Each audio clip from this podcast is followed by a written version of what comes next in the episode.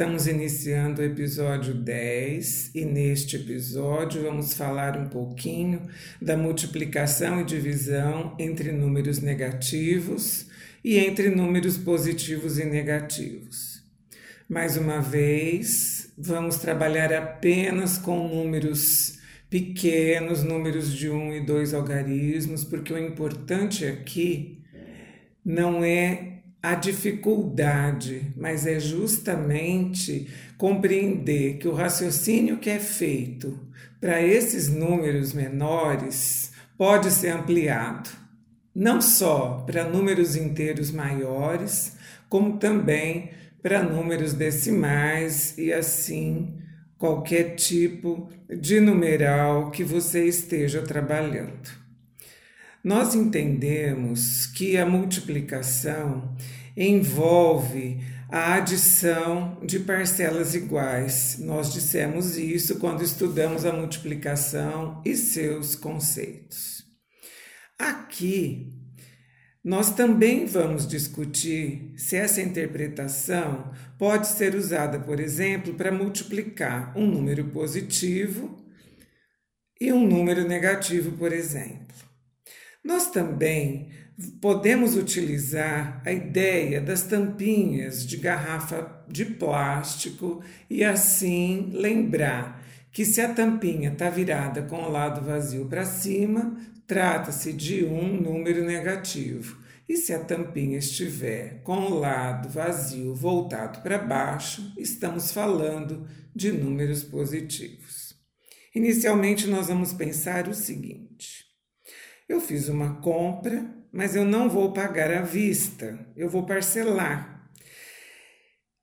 Então, num exemplo, nós vamos usar cinco parcelas de três reais. Então, três reais é o valor da prestação. Trata-se de cinco parcelas de uma dívida e vamos, por isso, indicar como sinal negativo cada uma delas vamos indicar por três antecedido do sinal de menos.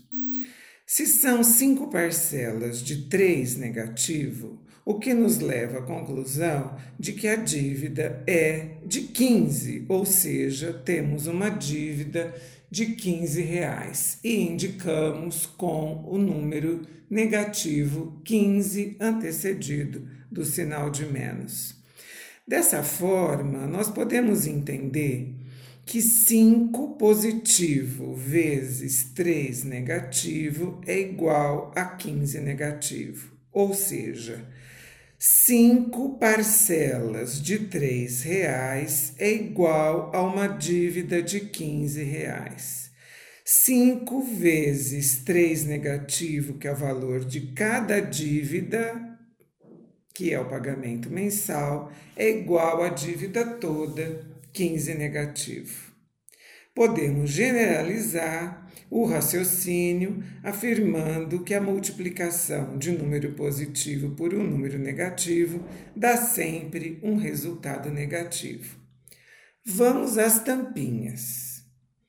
5 vezes 3 negativo. É como se eu tivesse cinco grupos com três tampinhas em cada um, e essas três tampinhas têm o lado vazio voltado para cima. E eu te perguntasse: quantas tampinhas temos ao todo?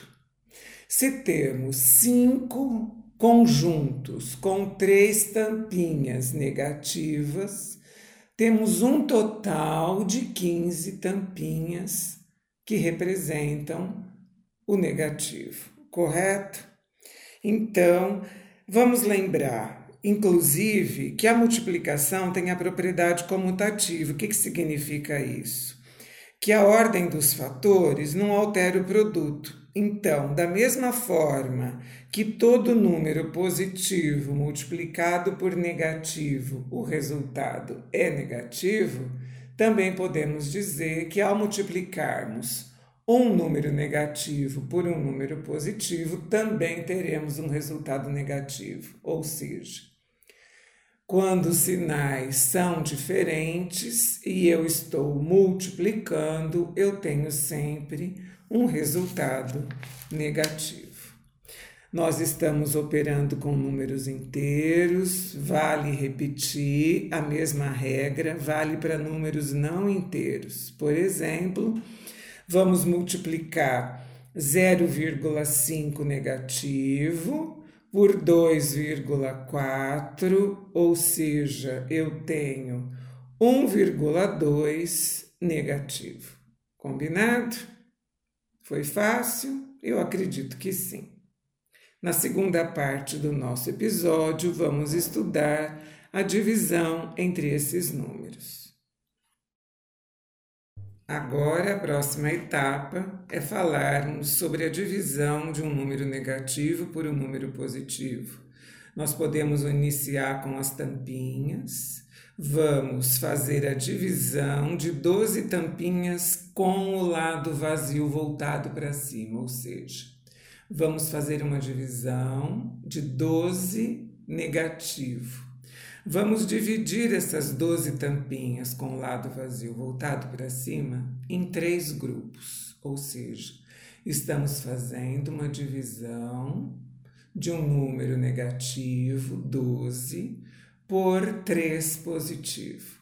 Qual será o nosso resultado? O que você vai obter ao separar essas 12 tampinhas negativas em três grupos? Você vai obter três grupos com quatro tampinhas, correto? Então, o resultado é quatro tampinhas com o lado vazio voltado para cima. O que nos leva a pensar que se fosse uma dívida de 12, dividida entre três pessoas, daria uma dívida de quatro para cada um, registrando 12 negativo dividido por 3 igual a 4 negativo.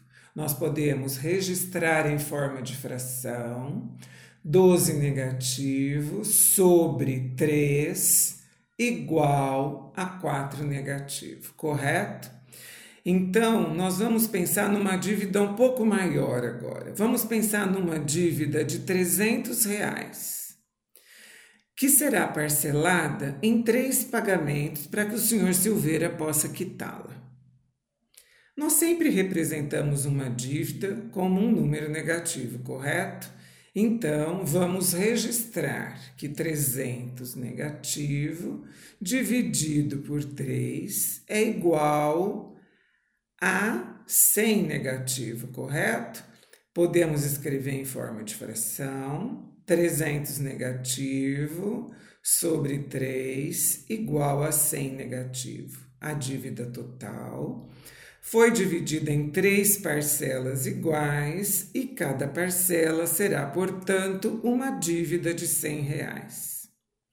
Nós podemos, através desse raciocínio, generalizar e dizer que sempre que dividimos um número negativo por um número positivo, o quociente é sempre negativo.